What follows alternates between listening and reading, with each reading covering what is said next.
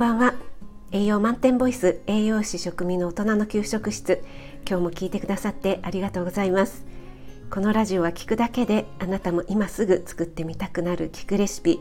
栄養のこと食べ物のことすぐに役立つミニ知識をなるべく分かりやすく配信しているのでぜひフォローしていただけると嬉しいです。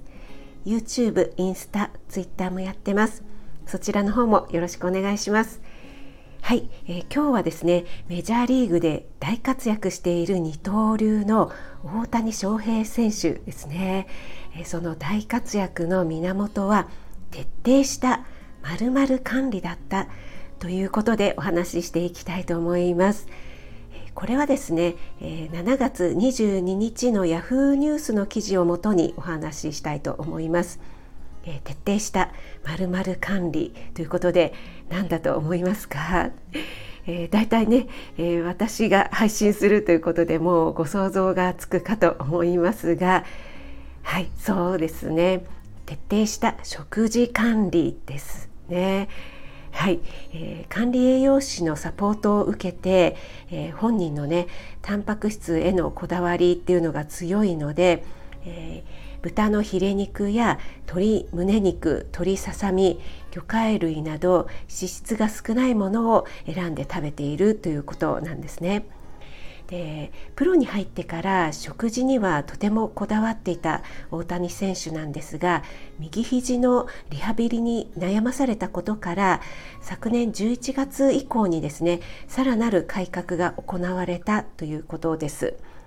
でシーズン終了後にですねすぐに個人的に血液検査を行って自分の体に合う食材合わない食材というのを調べたそうです。でこの血液検査は、えー、各自体質や健康状態に合わせて脂肪になりやすい食材や効率よくエネルギー変換できる食材がわかるというのが特徴なんだそうなんですですね、えー、こういったね、えー、検査ができるんですね。ちょっと私も知りませんでしたね。でその結果卵が体に合わないっていうことが判明したのでそれまでね毎朝自分で作って食べていたオムレツをやめたそうです。で大谷選手曰く自分で3食作って食べていますと、えー、メニューはご飯とタンパク質。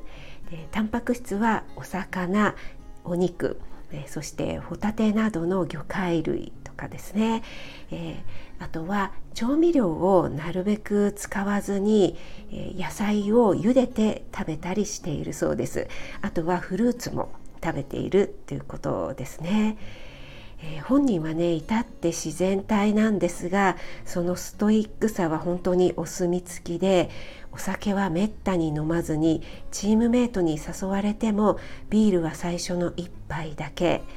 外出もほとんどせずにたまに外に行く時も本拠地のアナハイムのね近くにある和食のお店で黙々と食事をするというね、えー、彼にとって食事は強靭な肉体を作り維持するための手段なんだろうということで書かれていましたね。もうね本当にこのストイックさ素晴らしいですよね。大谷選手の活躍大活躍の裏にはやはり徹底した食事管理があったということですね。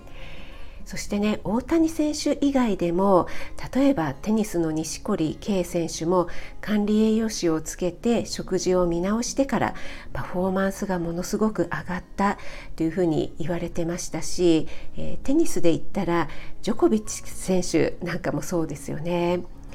あとはサッカー選手では元日本代表のマリノスの中澤佑二選手、えー、もうね引退されましたけども現役時代は本当にストイックで脂っこいものとかお菓子類なんかは一切食べないっておっしゃっていましたよね。やはりねそういった方は選手生命が長いですよね。こういったねプロスポーツ選手はやはり体が資本ですから体調不良っていうのはね即パフォーマンスに影響してきますよね。でも一般人の私たちも同じだと思いませんか？やはりね食事は軽視できないと思っています。なぜならね私たちの体は食べたものでできているからなんですね。病気ではないけどなんだか体がだるいやる気が出ない疲れやすいとかねありませんか？もちろんね食事だけが原因ではありませんが以前にもね、えー、私がお話ししたように糖質オン糖質のようなね食事をしていませんか？暑いからねこうスルスルっと食べられるような麺類だけとかパンとね、えー、麺類に合わせてパンとおにぎりとかね、えー、そういった食事していませんか？えー、うちのね夫は甘いものが好きなんですが 以前にね管理栄養士さんに「どんなものを食べていますか?」と聞かれて、えー、菓子パンとかね、えー、特にあんパンとか好きなんですよね。そうしたらですねえー、アンパンとか食べても何にもならないですからねってバッサリね切られたらしくて だいぶ本人はくさっときたようですね。えー、ちょっとね私より S ですよねその管理栄養士さんね。まああんこだったらまだ多少はねあの栄養的にはいいのかなと私は思うんですが、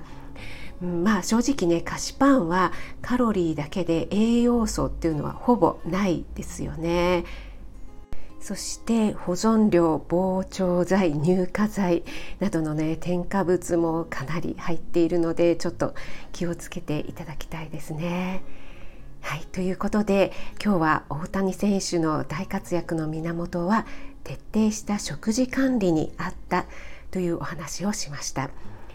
大谷選手みたいにはできないよってね言われるかと思いますが意識するだけでも私たちの仕事のパフォーマンスや日常生活変わってくると思います。